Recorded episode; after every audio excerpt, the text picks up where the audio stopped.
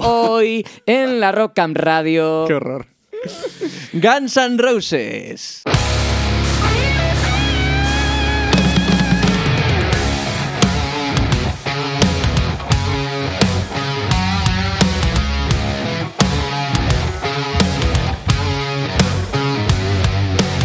Muy buenas, aquí estamos un día más en Rockcam Radio, hoy con este especial dedicado a Guns N' Roses y aquí está al otro micro Pablo Abarca, un saludo. Hola, ¿qué tal? Buenos días, tardes, noches, desde donde nos estéis escuchando. Antes hemos grabado un podcast de Slindo y se me ha olvidado hacer este clásico saludo y recibirte a ti, Javi Miralles, al otro micrófono. Buenas en general. Muy buenas en general, aquí estamos un día más, estamos encantados de poder seguir grabando estos podcasts en la escuela Rock Camp y os recuerdo que todos estos podcasts los tenéis accesibles en Spotify, Apple Podcast y iBox.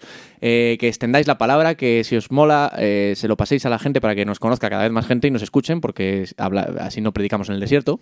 Y, y, además os recordamos también que siempre hay una lista de Spotify con todas las canciones de las que vamos a ir hablando para que las escuchéis a vuestro gusto. Self-service, eh, lo pondremos en el blog de Rockcam, lo pondremos también, en, obviamente, en, en nuestro canal de Rockcam de Spotify y ahí tenéis todo, ¿eh? O sea, fabuloso para... Ya he dicho todo lo que tenía que decir al principio y ya está. Eh, ahora vamos a empezar con lo bueno, que son los Guns N' Roses. De nuevo, un día más. Guns N' Roses. Bueno, ¿por dónde empezamos? Primero, ¿por qué es Guns N' Roses? Porque, de nuevo, seguimos con esta dinámica de votaciones y hemos hecho una votación. Creo que la votación exactamente fue entre tres grupos, Guns N' Roses, ACDC y Aerosmith.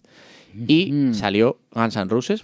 Eh, un poco sí. más que Aerosmith, ¿no? No, no, la segunda creo que fue ACDC. Ay, vaya, perdón. pero muy, o sea, las tres tuvieron votos, pero se destacó sobre todo Guns N' Roses y... Sí, sí que recuerdo ahí la barra ahí llenita. Sí, y, y, nada, bueno, en un futuro hablaremos de las otras dos bandas seguro, porque nos encantan también. Y la verdad es que con Guns N' Roses estamos súper contentos porque creo que tanto Abarca como yo somos bastante fans. De hecho, Abarca yo creo que ha tenido, no creo, sé que ha tenido un grupo que... era, era, era, era, unos Guns N' Roses correcto. de Madrid. Podía, podía haber sido un tributo a Guns N' Roses. Fue un tributo a Guns N' Roses durante... O sea, hicimos el Appetite for Destruction entero. Lo ¿Sí, tocamos no? entero en una sala. Sí, sí, sí. Qué bueno. Se cumplían no sé cuántos años y es que teníamos influencias de todo, pero de Guns N' Roses igual el 80%. ¿eh? Es que es, un, pedazo de grupo y, y, esa es la razón, la votación, pero también la razón que los Guns N' Roses eh, es una de las bandas más importantes de la historia del rock, sin ningún lugar a dudas.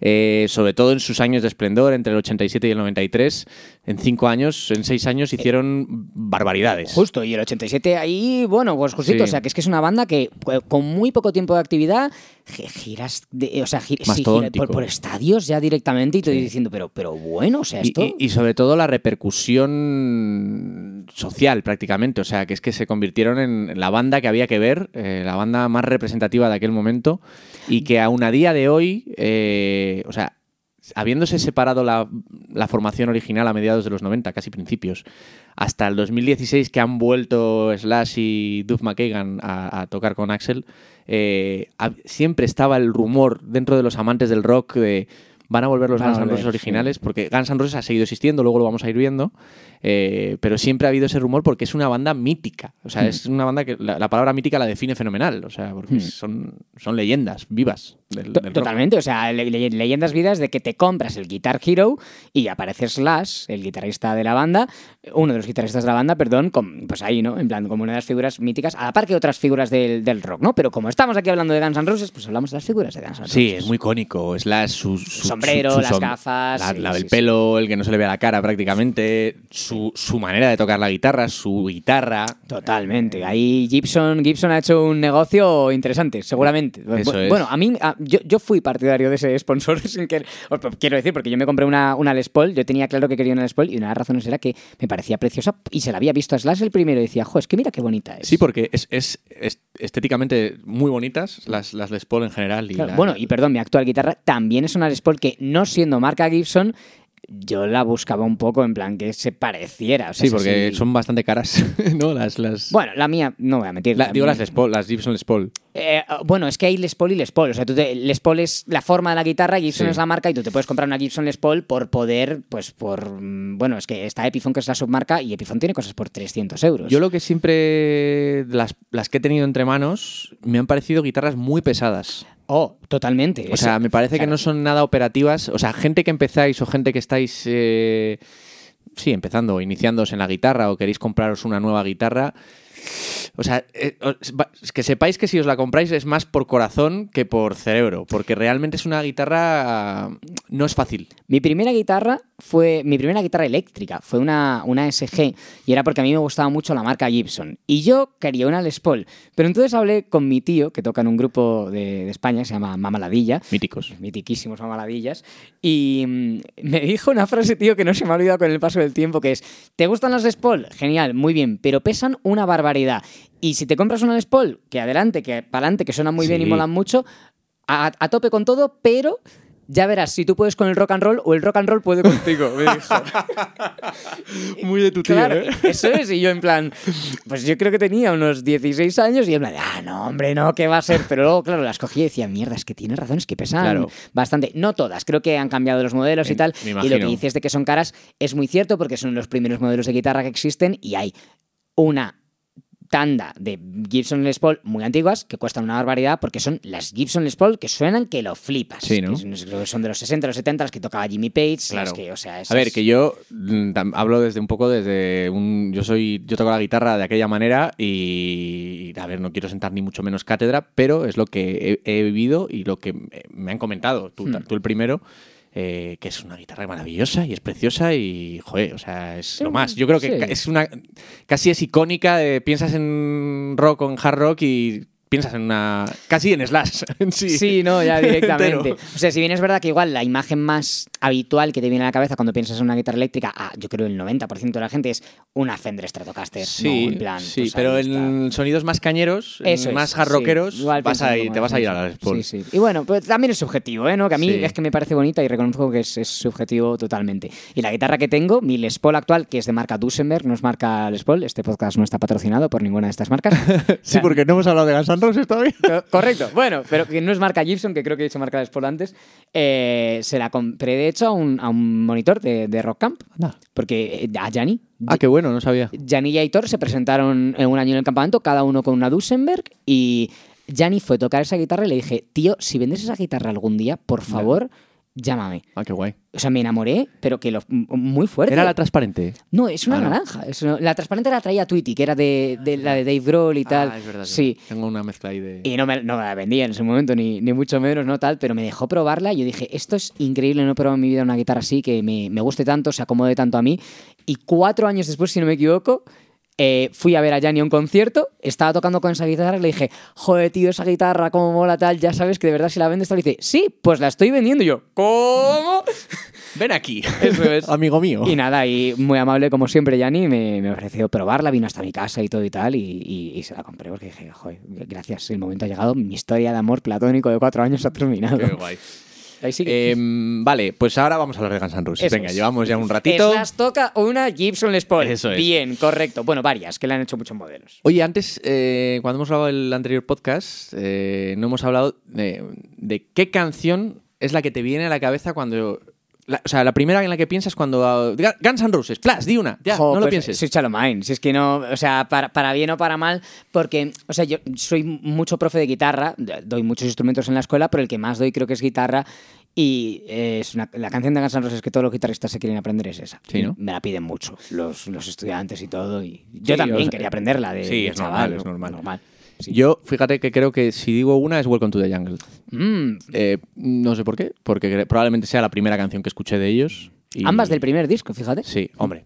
Es que estamos hablando de- Eh, del primer disco. Es un disco que tardó en petarlo, ahora hablamos de eso. sí, ¿no? tardó, pero... al final es el disco debut más vendido de la historia. Eso O es increíble, macho. Sí, pero que, o sea, si no me equivoco, un año, un año desde que lo sacaron que, No, bueno... sí, no sé si llega al año, pero sí que tuvieron meses de decir, oye, ¿qué pasa? Que aquí esto no funciona. Y de repente Pero- la gráfica... tu, tu, tu. Pero no nos adelantemos porque llegaremos a Madre eso. mía, es que no Vamos a empezar por el principio, por los años de formación y los primeros años de la banda, porque hasta que llega ese Appetite for Destruction pasan muchas cosas.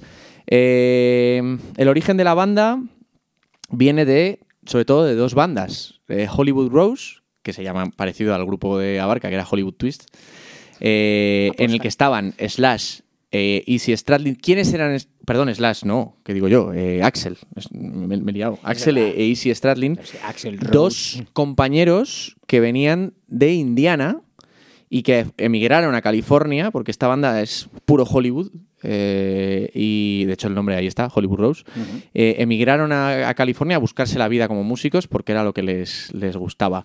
Eh, Axel es la voz y principal figura Del grupo. del grupo, e Easy personalmente a mí es creo que la figura que más me gusta de los Guns N' Roses, eh, porque creo que a, a nivel compositivo es el más importante de todos. Eso es, yo creo que aquel que ha conocido Guns N' Roses un poco más allá de sus temas más exitosos, que ha visto un poco de la historia de la banda y explorado temas más, eh, pues eso, que menos oídos, sabe que Easy es el responsable de muchas de las mejores composiciones o más escuchadas de, de Guns N' Roses y no es el miembro que más destaque. Fíjate, nos hemos tirado un rato hablando de las Les Paul por Slash, porque Slash Sí. sí, que destaca, Axel, es. Axel sí que destaca, tal. Pero Easy, Easy es el guitarrista rítmico, el que está ahí y tal. Ya, pues ese tío compuso la mayoría. ¿eh? La gran mayoría de las canciones y al que más hemos echado de menos en la, en la última reunión, Jo, y tanto.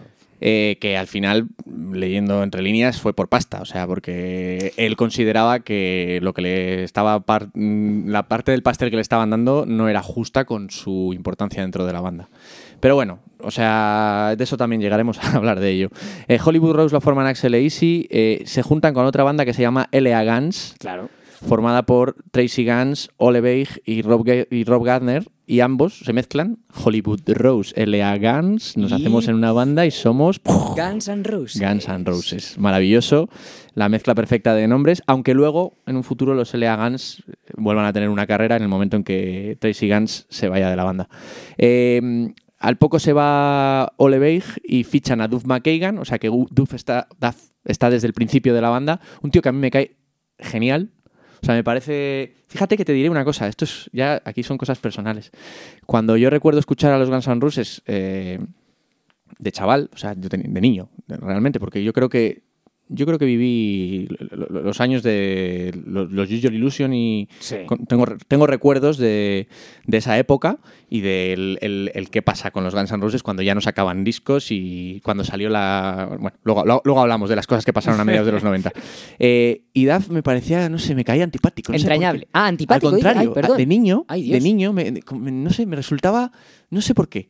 Y luego, con el tiempo, creo que es el que mejor me cae de la banda, porque además he leído un montón de entrevistas de él y es un tío que tiene una cabeza muy Sí. bien amueblada. Sí, sí, de hecho, sí. El, el que casi mejor la tiene de todos. Yo creo que también. Desde el principio era el que aportaba, aunque han desfasado, ha desfasado como el que más. Te diré que a la par que Easy, pero claro, Sí. es que Duff luego, sí, pues pero históricamente... Easy, Easy, Easy sí que tuvo. eh, estuvo muy, muy metido en tema de drogas. De Ah, drogas sí. dro- duras. Y de hecho, muy mal. eh, de casi Creo- morirse. Claro, no, es que creo que Duff ha sido o es un conocido alcohólico. Ese es el tema. Efectivamente, que Eh, aunque no el- sean drogas tan duras, joder, Claro, es que no- entonces es verdad que. No sé si por. O sea, es el mal menor, digámoslo así. Claro. Es pero- so- solo ha sido el Eh, ¿verdad, no? alcohólico, no, ha sido drogodependiente. O heroinómano mm, Claro. casi muerto de sobredosis como Slash. Es que estamos hablando de unos tíos que se han- o sea, hicieron todo lo que no nos gustaría que nadie hiciese, pero que lo hicieron. Y, Sí, y- o sea, cogieron la bandera de sexo, drogas y rock and roll y a por ella, a la- tope. lo- o sea, se, pasaron los videojuegos. de- Totalmente. todos, sí, sí. todo- Este- todos puede esos- que este podcast, según lo que contemos, no sea apto para todo el mundo, ¿eh? Porque Bueno, algunas- yo siempre digo lo mismo. O sea, al final Para mentes jóvenes, quiero decir, Claro, para, para menores. pero, pero siempre desde la perspectiva de que la gente se equivoca y la gente hace cosas mal y, y de eso se aprende también. Sí. O sea, lo que no se puede poner es una venda en los ojos a, Claro. a nadie porque es que está ahí. Y, y- y- también por, por todas esas vivencias estamos ahora donde estamos, y están N' Roses donde están ahora mismo. O sea, que es que al final está mal, pero, pero hay que contarlo. O sea, Sí, sí, sí, eso es. Porque son los hechos y aquí pues estamos para hablar de, Para de- narrar de grupo. Ha sonado muy a documental. un poco así, ¿no? O a noticiario de mediodía. Total. Bueno, oye, que estábamos ahí, había entrado Duff McKagan, se va Tracy Guns de la banda y sigue con, recupera su proyecto L.A. Guns, pero Guns N' Roses no se cambia de nombre y se queda como Guns N' Roses. Y se pira también el otro miembro de L.A. de Rob Gardner, y entran ya, definitivamente, Slash y Steven Adler. Primer batería de la banda, Steven El Adler. primer batería y muy querido de la banda. Eh, y ya tenemos a la formación original. Axel, Easy, Duff, Slash y Steven Adler. Parece un trabalenguas. Siempre me ha hecho Eh. mucha gracia todos los Sí. apodos que tienen. Eh, y su debut con esta formación es el 6 del 6 del 85. Ujú. O sea, son fechas que. Es que me- me- esta vez en el guion he marcado alguna fecha en concreta porque me, como es tan poco tiempo el del esplendor. Sí. O sea, creo que el último concierto de esta formación Que- es que- en- que- en- también en, en junio del 93. Hay que poner eh, meses. Sí, sí, estoy, es estoy de acuerdo, sí. Es- Y que, ojo con esto, claro, que es que hay mucha gente que a Guns N' Roses en los 90, muy correctamente, yo creo, pero Guns N' Roses empezaron siendo ochenteros y puedes verlo en los peinados que llevaban, en, Sí. o sea, ostras, ¿eh? Tenían ahí... Claro, al final nacen en la escena del, del- del glam metal de los 80 de Hollywood con Motley Crue, Claro. eh, Poison. ¿Te sabes la historia de, de Slash audicionando para Poison? Sí, lo sé, lo sé. lo Claro, sé. o sea, Slash fue a audicionar para el grupo Poison y básicamente le dijeron. "Va, Saldrías así al escenario. Slash iba con una camiseta remera. Con esto, esto lo contaba en, en su biografía, con, con sus Buenísima pintas. biografía, muy recomendable. Sí, muy recomendable. Leerosla si podéis porque es muy, muy amena. Tampoco diría yo que es súper larga y te cuentan un montón de cosas del bueno, grupo. bueno, es un tochaco, ¿eh? Sí, Son 500 y pico páginas y condensaditas, ¿eh?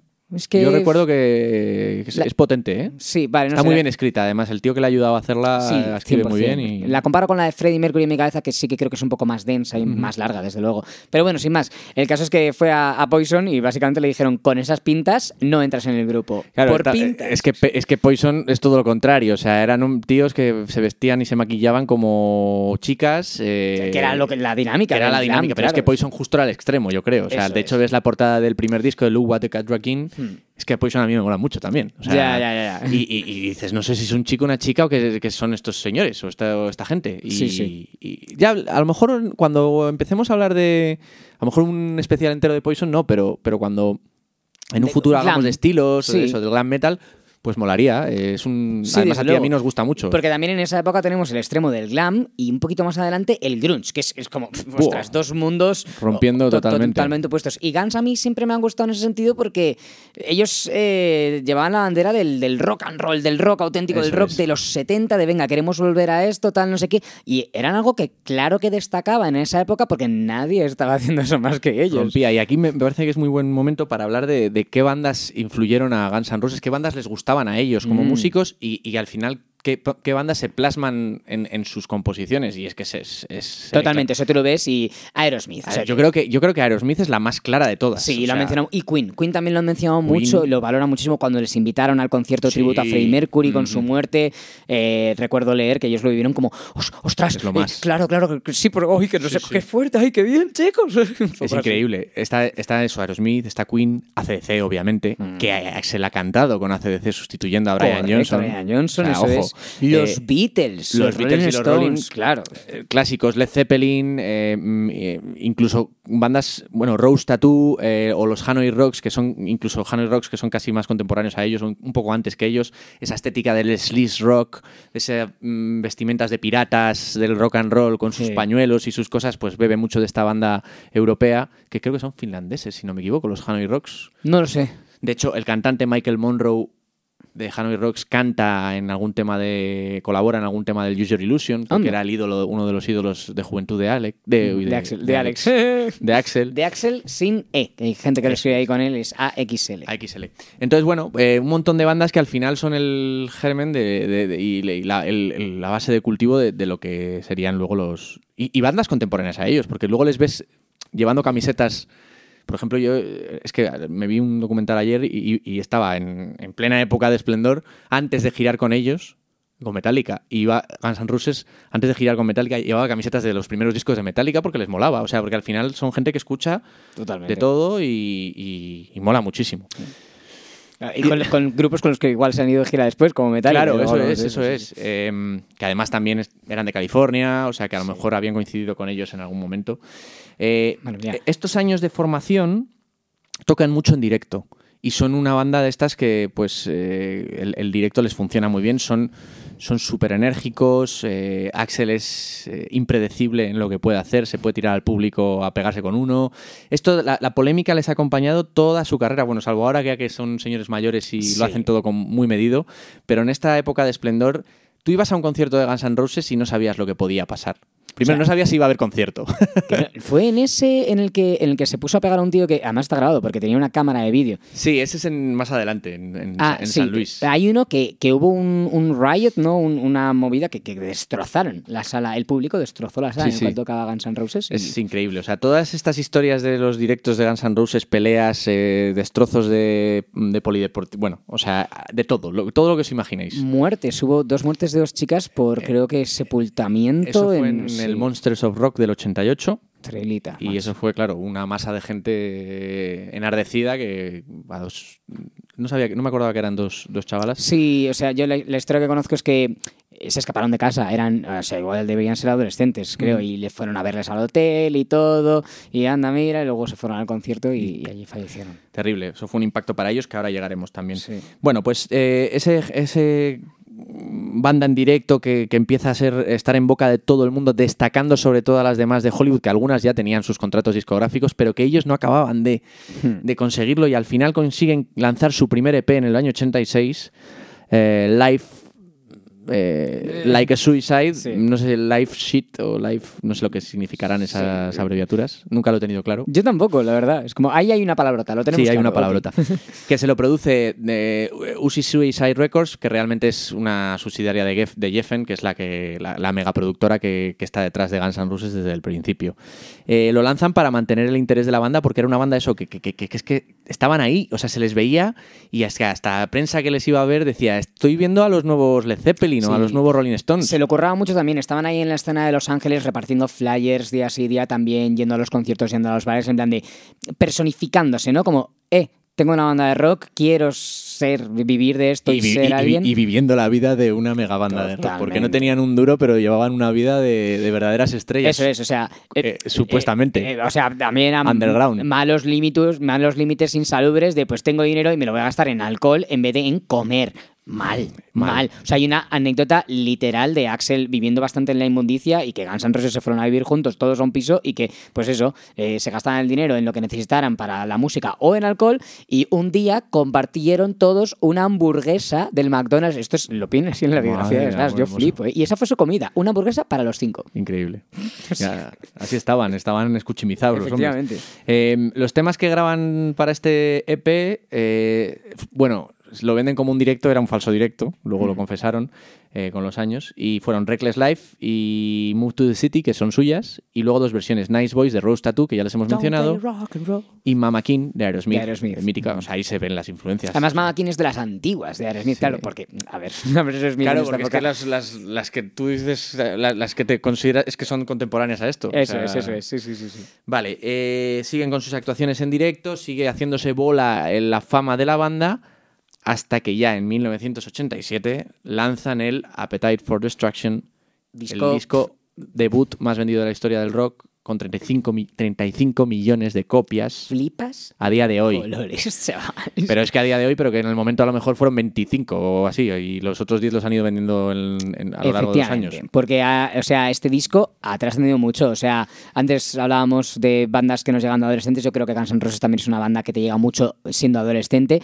Y este disco, si lo escuchas, pues, vamos, eh, es fácil que te gusten muchas canciones, entre otras cosas, porque es que tienes muchas canciones míticas de la banda, como Welcome to the Jungle, que fue single eh, con el videoclip y todo que, que grabaron y que salió en la MTV, ¿no? De hecho, el- Sí, el- el- creo que la historia del vídeo de Welcome to the Jungle es curiosa porque eh, hacen un videoclip eh, muy violento, entre comillas, de ver para la MTV. Entonces, eh, la MTV dice, vale, o sea, lo vamos a poner. eh, ahí es donde entra lo que decías antes de que no vendían, qué pasaba. Y entonces Sí. uno de los de Jeffen dijo, de, de hecho creo que David Jeffen, que es el hijo del fundador, Ah. eh, dijo, oye, aquí hay que hacer algo. Y entonces habló con la MTV y dijo, oye, poned el vídeo. Y dice, no, pero es que no lo vamos a poner a las horas de prime time, eh, lo, lo vamos a ir pasando a las horas de madrugada y tal. En el momento en que empezaron a emitirlo, empezaron a recibir llamadas de la gente, poned más este vídeo, esta canción es un pepinazo, este grupo de dónde ha salido, y empezaron a ponerlo a horas normales Y ahí ya, y, y la bola se empezó a hacer grande y es cuando empezaron esos meses que hubo de impasse hasta que el disco despegó en cuanto a ventas. Sí, O sea que el, el tema es... es- que siempre han sido muy incorrectos Sí. de llegar drogados, borrachos, a entrevistas, de no tener ningún tipo de pelos en la lengua para decir cosas y ser irreverente está bien. Irreverentes, Sí, ¿no? Está totalmente. La- aquí. son la irreverencia pura. Totalmente. Entonces, como, chico, mm, pues claro, no, no es fácil hacerte un hueco dentro del mundo de la industria. Luego, claro, mm, eh, tienes tantísimo éxito, generas tanto dinero que todo el mundo te baila el agua. Dice, venga, para adelante con todo. Y bueno, estamos hablando de canciones de la Destruction. Yo es que estaba mirando ahora mismo la lista y de canciones y es que creo que me quedo con las 12, tío. O sea, es ah, que no, me no, parece yo también. es o sea, un disco de pe a pa, es increíble. es Pero que es ejemplar, macho. que aquí hay, pues están Welcome to the Jungle, Sweet Child O' Mine, Paradise City, que Esas tres yo creo que son las más, Claro. quizás las más famosas pa- Eso para el es. público que no es fan de Guns N' Roses. eso es. O sea, no, no que yo las destaque más, sino que es que se destacan en el disco porque son de las más escuchadas de la banda. Es que estoy viéndolas, tío. It's so easy, Night Train, Ahora Get Me, Night Train, vaya temazo, chaval. Fua. Think About. You, My Michelle, You're Crazy, Anything Goes y Rocket Queen. O sea, Creo, es que, creo que me sé historias de todas las es que canciones. es, es que es un disco, o sea, pocas bandas tienen un disco debut, a pruebas las ventas que tiene, Hmm. tan, tan redondo como, como este. O sea, es que es un disco ejemplar de hard rock. O sea, si tienes que explicar el hard rock eh, de manera genérica a, alguien, casi dices, toma, escúchate la Appetite for Destruction y, y lo tienes. O sea, En este disco, eh, o sea, es que cuando te digo que me sé alguna historia de cada canción es, es real. y Cuenta, cuenta, no me- no limeña. Ya hemos contado Welcome to the Jungle, por ejemplo. Ahí está, que eh, ya como más anécdotas, si veis ese vídeo, veis unas pintas de Guns N' Roses más ochenteras de lo que luego Guns N' Roses ha llegado pero al acabar el vídeo cambia. Ah, sí, y ya verdad. tiene el pelo, Sí, o sea, hay sí, como es, es como es, venimos de aquí, pero somos esto, es Sí. el videoclip, o sea, realmente... luego ya en el vídeo de Switch O' Mine, que existe una versión más corta para, para eh, producir por ahí, eh, ya les ves con las cintas más habituales, aunque esté grabado en, en blanco y negro y tal. Y bueno, no sé si sabéis que Switch O' Mine... El... Blanco y negro, yo creo que... Sí, no, bueno, yo creo que el que está en Space Jam es el que está en blanco y negro, ¿no? Ay, no, no sé. yo creo que es este, ¿eh? Ah, puede ser. O empieza en blanco y negro y luego cambia color. Es que- Puede, eh, o sea, igual eso te lo compro, pero que está en blanco y Vale, negro, vale, vale, una sí, parte sí. al menos sí que sí, que sí, Sí, pero bueno, sin más, eh, no sé si sabéis que Switch O' Mine es, es un ejercicio de dedos de guitarra, Sí. es, es- es de técnica y Slash lo compuso, compuso el famoso ritmo del tiro, tiro, tiro, que hemos berreado al principio de este podcast, eh, en- pues en una furgoneta, creo que yendo a un concierto, ¿no? Y estaba ahí el tío como haciendo ejercicios en la mano que le mandaba a su profesor de guitarra y entonces a él no le gustaban porque le parecían muy aburridos, entonces él se creaba los suyos propios. Ajá. Entonces él creó esto como un ejercicio eh, de técnica y Duff McKagan, si no me equivoco, No, creo fue... que fue Steven Adler, ¿eh? Sí. El, el batería. Bueno, pero El que lo oyeron, ¿no? le Y dijo, eh, Oye, esto, eso- esto le puedo poner ahí algo por detrás. Buen temazo este, ¿no? Y es las, pero si es un ejercicio que me he inventado de técnica, ¿qué Sí, estás sí. diciendo? Esto es solo para agilizar los dedos. Magnífico. Y, y ahí, pues nada, pues Y tenemos. luego temazo. Axel él hace una letra muy, muy bonita porque estaba en un momento de amor. Sí. Axel también, sus letras mm, te demuestran eh, cómo es él, o sea, mm, sus oscilaciones y su manera de ser, que es un tío con una cabecita un poco especial, o sea, Sí, sí, que, sí. que pasa de todo Ya por ahí. Hablaremos de. Sí, entonces, bueno, es, es un tema jo, maravilloso. O sea, fíjate que yo. Hay, siempre hablamos de canciones que en Rock Camp suenan año tras año, turno tras turno. Switch Iron Mind probablemente sea una de esas que suena todos los turnos de Rock Camp. Totalmente. Pero igual que hay otras que a lo mejor sí que me cansan, yo Esta no cansa no me tanto. cansa. No, es un. Es que también tiene ahí una parte muy distinta, ¿no? El- el- después del, del- del segundo estribillo de la canción, bueno, el último estribillo. El final es totalmente Sí. distinto. Es, es un buen temazo, joder, es que está muy bien, muy bien construido. Es y- una maravilla. Increíble. Bueno, y, o sea, It's So Easy, por ejemplo, que es la segunda del disco, si no me equivoco. Con la voz más grave de Axel, es, ahí la- se demuestra el rango vocal que tiene. De hecho, Axel, o sea, es que su voz es de barítono de bajo. Cuando le oyes en las entrevistas hablar, Hablar la tiene más grave que nosotros. Increíble, claro. Es que Axel cuando canta, en la tesitura que canta, lo hace haciendo ese sonido. O sea, no es porque él esté cómodo ahí, es como que tiene ese sonido y ese sonido cuaja y ya está. La gran duda de la voz de Axel es... Canta ¿es- bien. ¿Es falsete o no es falsete, ah, a veces usa falsete. Es falsete. O sea, cuando tú lo oyes ahí, es falsete fijo. Lo que pasa que lo que. Es un falsete rasgado. Claro, el timbre que consigue con eso. Yo solo he ejercitado un poco con, con Tati en clase, ¿no? Con las clases de canto de. A ver, es que tú puedes hacer. O sea, hay veces que lo que, lo que hacen las personas es imitar sonidos. Claro. Literal, imitar sonidos. No nos liamos la, la, manta a la cabeza. No es que la técnica, no es que si voz de no sé qué. No, o sea, imitar. Como un niño que le haces. Ni, ni, ni, pues igual, ¿sabes? Y, y ya está. Y el origen de la voz de Axel, ¿tú sabes cuál es? ¿De por qué No, canta así? eso no me lo sé. Increíble, estaba en la ducha, tío. Y él, él cantaba normal antes, Ajá. con su voz grave, normal, Sí. ahí a tope. Y entonces estaba en la ducha cantando y le hicieron la jugarreta, eh, creo que era en su anterior grupo, eh, de cambiarle eh, el agua. Agua fría. Entonces siguió cantando, inventándose la letra, insultando a sus compañeros, pero así, porque claro, él estaba metiendo, creo que era agua fría o agua muy caliente. Y entonces, claro, salió de la ducha y le dijeron, tío, Canta, Canta así. así siempre, por favor. Qué bueno, no me sabía yo esa historia, es Sí, muy buena. sí, sí, tremendo. Y, y bueno, pues, pues ahí está la historia, pero claro, efectivamente. De hecho, esto por lo que yo he estudiado, si no me equivoco, tu, tu zona de sonar agudo depende de tu voz grave. Entonces, unas voces más graves es más fácil que suenen bien y, y guay en, en- en una tesitura muy agudo. Ajá. Los que tenemos una voz media o aguda como tengo yo, no nos es tan fácil. Pero esto tengo que comprobarlo. Esto Sí, sí. hace mucho que no, no leo y compruebo esto. Ajá. Pero es súper es. interesante, la verdad. Eh, más canciones de... Seguimos, ¿eh? El que, Sí, el que sí. no quiere escuchar lo que pase esta parte, lo siento. No, no, pero es que estamos hablando de un, ya os digo, o sea, yo creo que es uno de los discos más importantes de la historia del rock o de la música del siglo XX, sin ninguna duda. Night Train. Night Train, eh, ¿sabes por qué se llama así?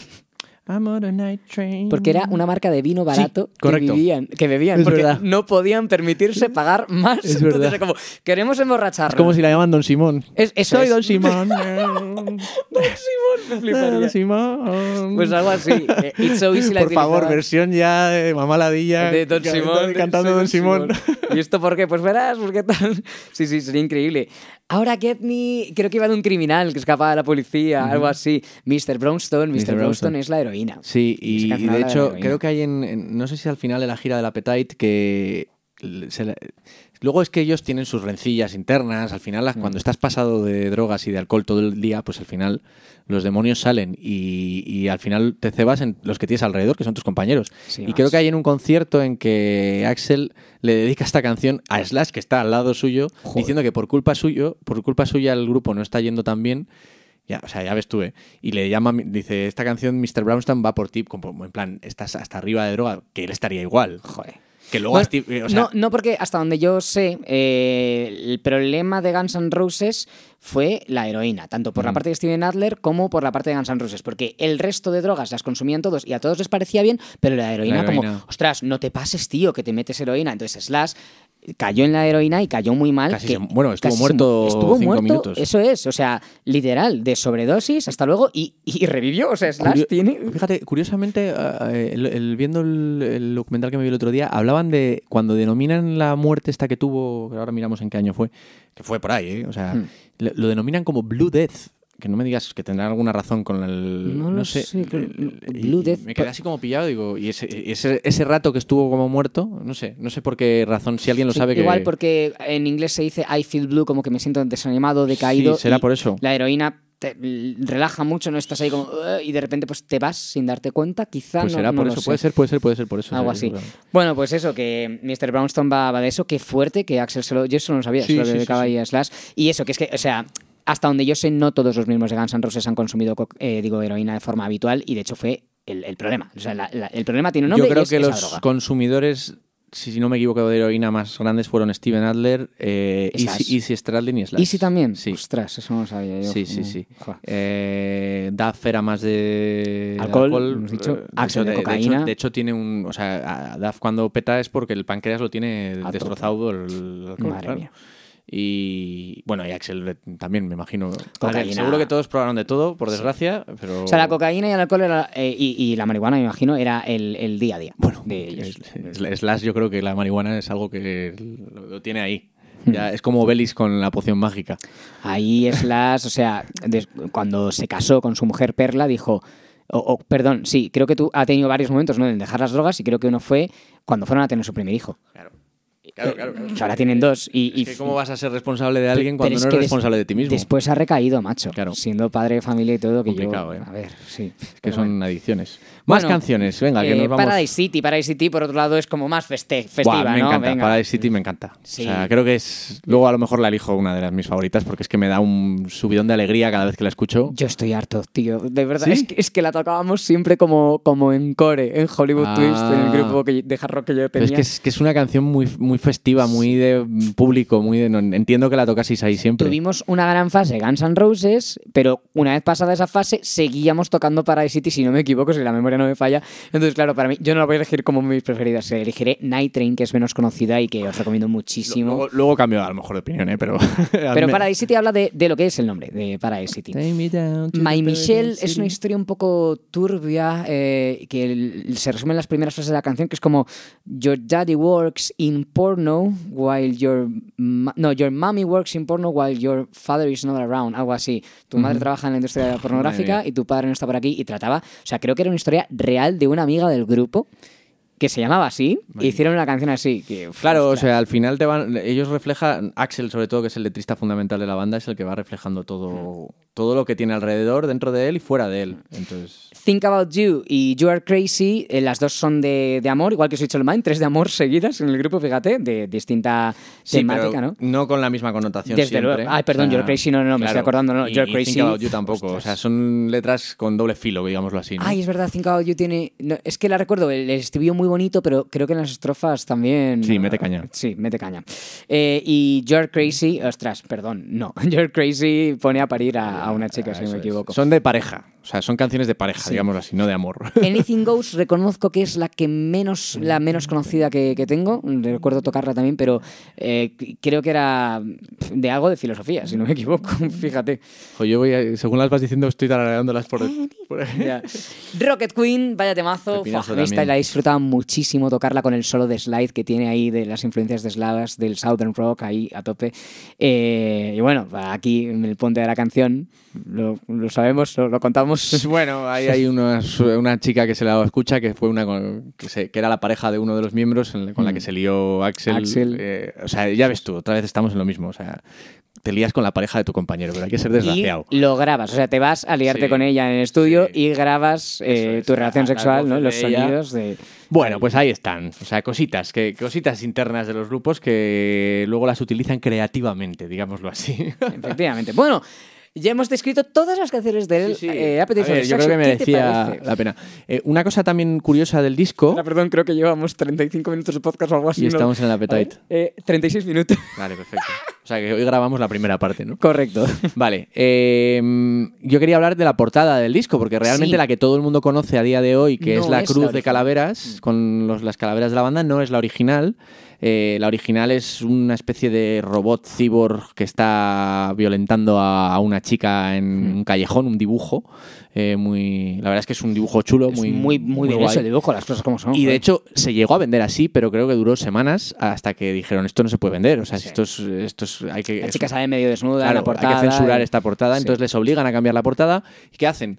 El que, los que tengáis el disco luego, si, si abrís la portada de las calaveras y de la cruz, cuando la abrís veis dentro la El portada dibujo, original, el dibujo es, original. Y luego han sacado, si no me equivoco, una reedición en vinilo eh, ya hace no tanto de con sí, la portada con la original. portada original, Mm. efectivamente. Yo, yo creo que le tengo en CD y en vinilo con las calaveras. Yo tengo un amigo, creo, si no me equivoco, el, el ex cantante de Hollywood Twist, Carlos que se llama, que tiene eh, uno de los vinilos originales con la, con la portada Oh, original. Pues eso vale un dineral, ¿eh? Sí, sí, se lo gastó y, y, o sea, bueno, creo que tampoco le salió tan mal de precio, pero se enorgullecía mucho de tenerlo. Normal, normal.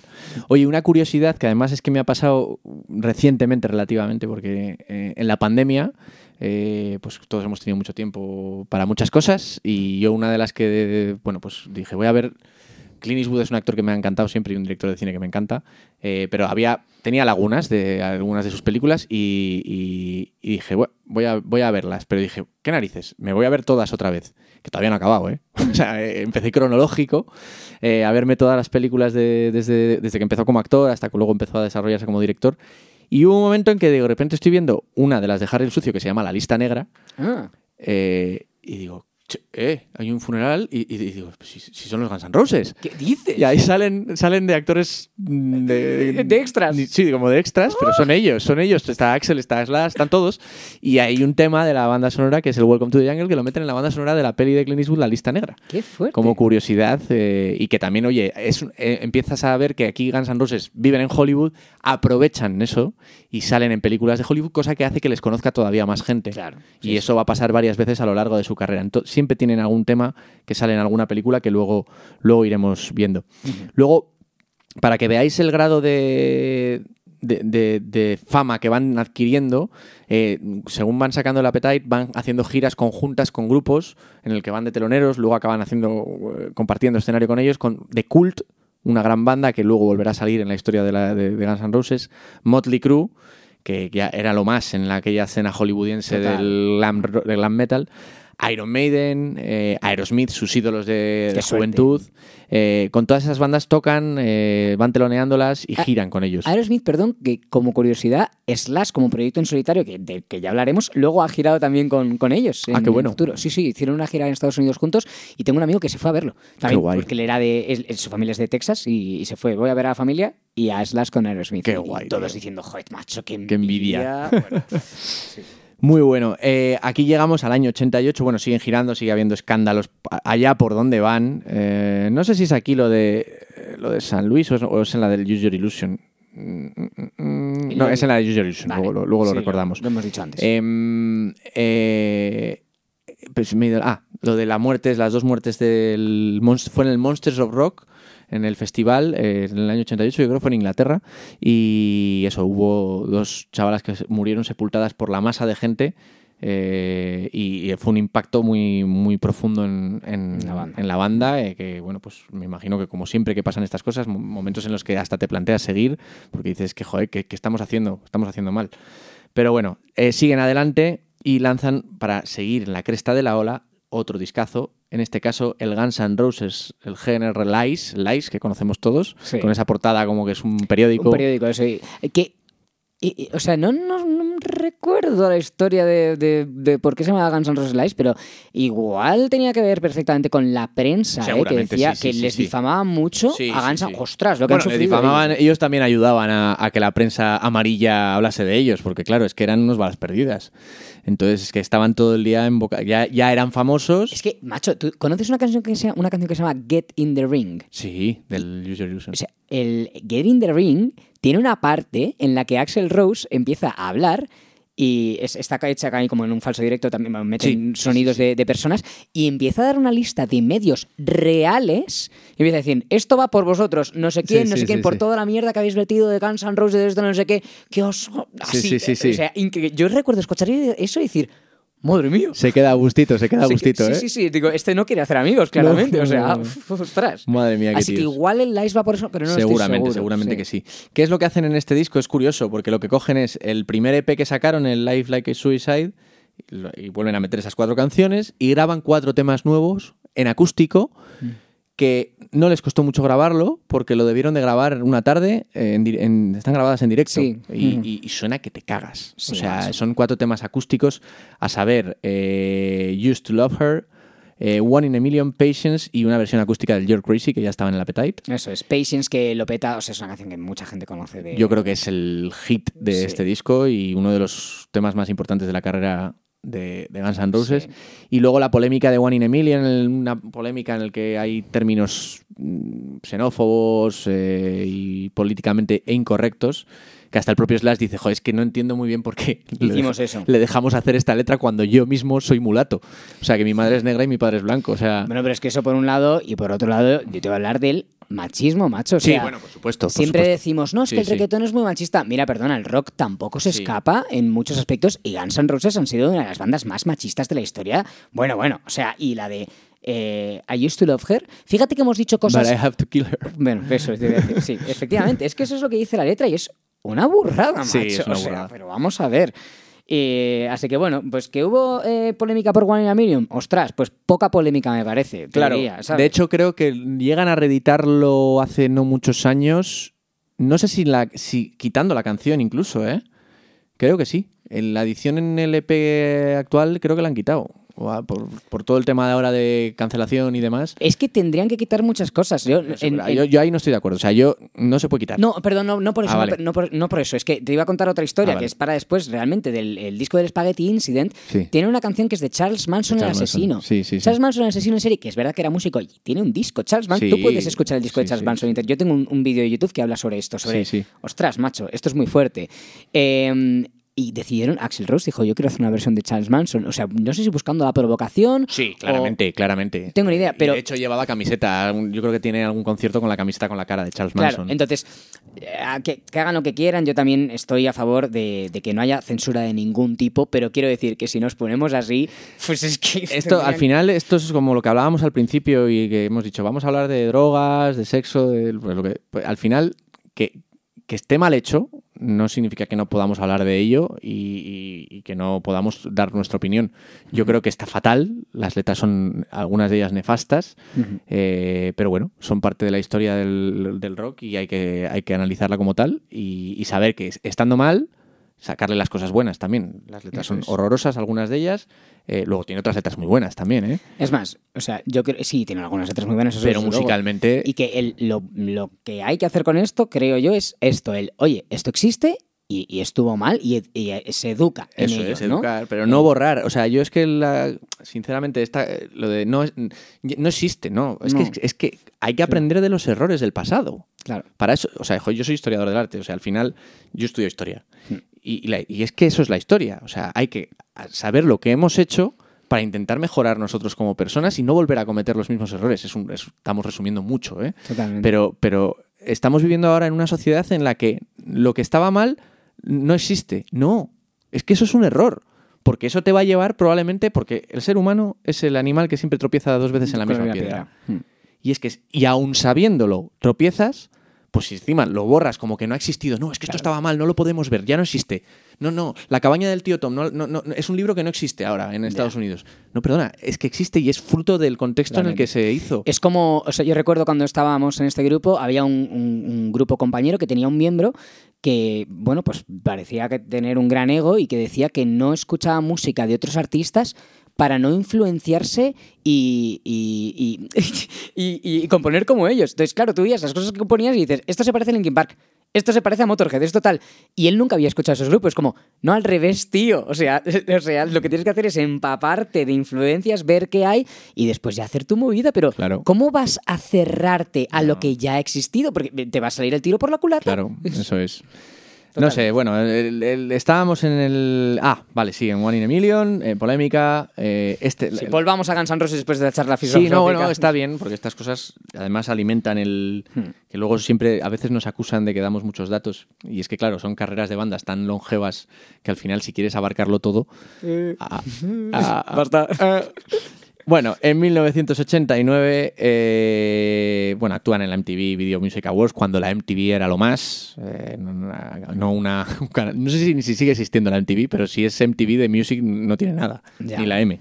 Eh, graban eh, en 1989 el Knocking on Heaven's Door por primera vez para la banda sonora, otra vez cine de Hollywood, Días de Trueno, película de Tom Cruise. No sé si la dirige Ron Howard, creo. Bueno, sale, yo creo que es, eh, sí, es, es- es Tom Cruise seguro. Eh, una película sobre carreras de NASCAR, de coches, eh, que fue un éxito en su momento. Tom Cruise venía de hacer Top Gun, que ahora está muy de moda otra vez Sí, es verdad. por el reciente estreno. Y bueno, ganan varios premios, salen borrachos a recibirlos. Hay unos vídeos en los que están Duffy y Slash. Terrible esta mamaos Sí, sí. mm, como perros hablando en plata, diciendo tonterías que al final les acaban cortando el micro para que dejen de decir tonterías y se vayan a dormir la mona. Mm. Eh, bueno, pues esa imagen transgresora e irreverente, que lo has dicho tú antes, que, que llevan desde el principio, la mantienen. Y es que no es, no es que la, no es que la mantengan, es que son así. Son así. Es que es eso, o sea, son luego- naturales. es- hay muchos grupos que han querido imitar esta rebeldía, este, este mm, ser macarra de Guns N' Roses, como, oye, oye, oye, que es que ellos eran así. O sea, cuando tú ves una foto de Slash tirado en el suelo con una botella de Jack Daniels al lado y el cigarro que se le cae, es que eso no era Trezzo, es que vivía pegado a una botella Eso de es, Jack Daniels, es. según cuenta él en su biografía, vamos, con su, con su biógrafo. Pero, mm, bueno, pues mm, sin más, pues ha sido la estética que también ha vendido la banda. Eso era, es. era parte de lo que era, igual que Motley Crue, pues han sido unos delincuentes. Es que no, es totalmente cierto. Efectivamente. Ya hablaremos de Motley Crue. Bueno, tela. yo creo que... ¿Cuántos llevamos? ¿Cuántos minutos llevamos? Cuarenta y pico, 48 minutos de podcast. Igual es la... es Nos un- vamos a. Vamos a. Yo creo que es que. eh, la- por ver dónde cortamos. Porque. A mí no me parece mal cortar justo antes del Use Your Illusion. ¿O Sí. quieres cortar justo después del Use Your Illusion? Hombre, es verdad que alimentamos más el. Esta el- etapa. esta- el- el- nos centramos en el Appetite en- en- y en el Lice, que es como ese- esa época de esplendor. Venga, vale. Y luego en el siguiente programa Hmm. hablamos del User Illusion dedicándole mucho tiempo. Y luego, cuando se separan, que es la- esa travesía del desierto con el Chinese Democracy. 14 años. 14 años, 13 millones de euros para grabar ese disco. Que ya yo hago un poco de spoiler de mi opinión. Eh, yo lo tenía defenestrado en mi cabeza Mm. y lo he escuchado últimamente estos días para el programa y he dicho, ostras, digo, es un discazo. O sea, está muy bien. No son no, lo- los Guns N' Roses. Es que yo creo que no tendría que llamarse Guns N' Roses. De hecho, es una bola, que, un, un melón que abriré también en el próximo programa. sí, para los mí, derechos del grupo y pero tal. para sí, el tema de El los nombre. derechos. Pero la esencia de los Guns N' Roses, el grupo que la mantiene para mí en esa década fin, del primeros años del siglo XXI es Velvet Revolver. Sí, totalmente. y sí, luego sí. Slash con su proyecto en solitario. Eso es, eso es lo que suena más a lo que conocemos de Guns N' Roses. Pero yo creo que es justo un buen momento para cortar ahora, Sí. porque vamos a hablar de la ida de Steven Adler del grupo, de, de la, de la rotura de la formación original La y otra época. aquí justo en el 88, eh, yo creo que es- no sé si 88 89, cuando casi se muere Slash, como lo hemos mencionado, en, eh, que, que- que casi la diña, estuvo cinco minutos con paro cardíaco. bueno, y Easy también se va. Si es que este. Bueno, Easy se tarda un Sí. poco más en irse, perdón, pero sí, sí, sí. Comienzan a grabar, vamos a acabar así, comienzan a grabar en el año 90 eh, lo que será en el User Illusion del que hablaremos eh, en el próximo programa, expulsan a Steven Adler por problemas con las drogas. De- eh, manda, manda narices. Manda narices, ostras. ya hemos ido hablando de todo Sí. esto. eh, da mucha penita, además es un tío, con- yo creo que cae bien a todo el mundo. Sí. Luego se ha reconciliado con sus compañeros, ha, ha tocado con ellos. Sí. Eh, hay un tema del User Illusion que graba él, que es el Civil War. Esa está su batería. Ah, sí, yo eso la, no la batería de Civil War es Steven Adler. Ostras. Y fichan, y, y yo creo que aquí vamos a acabar, para sustituirle a Matt Sorum, batería de The Cult, que hemos Correcto. mencionado ya. Gran batería, otro gran tipo que Mm. ayuda a estructurar, ya no en el escenario, sino fuera del escenario. Es un tío de los que hace piña. Sí.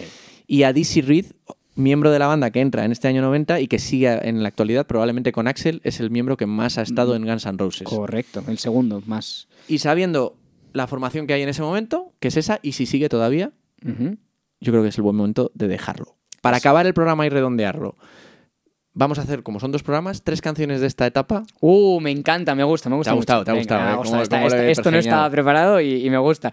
Muy bien, pues yo voy a elegir Night Train. Me, me gusta muchísimo Night Train, la verdad. Eh, voy a elegir también Sweet Child of Mine, porque lo he dicho antes, ¿no? que es la primera que me viene a la cabeza, que me lo piden los alumnos siempre. Y Rocket Queen. Rocket Queen porque eh, creo que era la canción que más disfrutaba tocar en directo de este disco. Era, súper divertida de tocar. Vale, pues yo, mira, voy a quedarme con. He dicho que me iba a quedar con eh, Paradise City y me voy a quedar con Paradise City porque me, transmite un buen rollo mm, tremendo escucharla. eh, maravillosa y cuando les vi en directo me encantó. Eh, me voy a quedar también con It's So Easy, que es un tema que me, me gusta y además eh, rompe la manera, lo que lo hemos hablado antes, la manera de cantar de Axel, es su tono real. eh, Correcto. y Patience del Lies, que me parece, para mí, Es me, me gusta más que. Es la balada que más me gusta de Guns N' Roses. Más que November Rain, que me parece un temazo. todo- Mm. Ya hablaremos de ella el próximo programa. Pero Patience es el baladón de, de Guns N' Roses acústico, como, como se hacen las cosas bien en el hard rock, balada hard rock. Totalmente. Perfecto. Bueno, no sabemos cuánto tiempo va a pasar hasta que grabemos el, el siguiente podcast. Intentem- intentaremos no repetirnos, ¿no? Y yo creo que no lo haremos porque es que hay otras tantas cosas que contar de la siguiente etapa, ¿no? Pero esperemos que os haya gustado mucho lo que hayáis oído hasta aquí. Guns N' Roses es un grupo que da para mucho, como el podcast que grabamos de Queen, que lo grabamos en dos partes. Y esto, pues, mira se, veía venir, Se veía venir, se se veía veía venir. bueno, esperamos que hayáis disfrutado. Eh, hemos dicho algunas cosas que yo creo que no son de audiencia para todos los públicos y acaso para algunos más jóvenes. El problema es que decir esto cuando está acabando el programa de poco vale, porque el que lo está escuchando ya ha escuchado el programa entero. Es Entonces, bueno, es verdad que Guns N' Roses son mm, para mayores de edad, digámoslo así, o sea, Sí. son, pero bueno, es lo que hay, es lo que hemos estado hablando durante todo el programa y son una de las grandes bandas de la historia del rock y seguiremos en el siguiente programa hablando de ellos. ¿Cuándo lo grabaremos?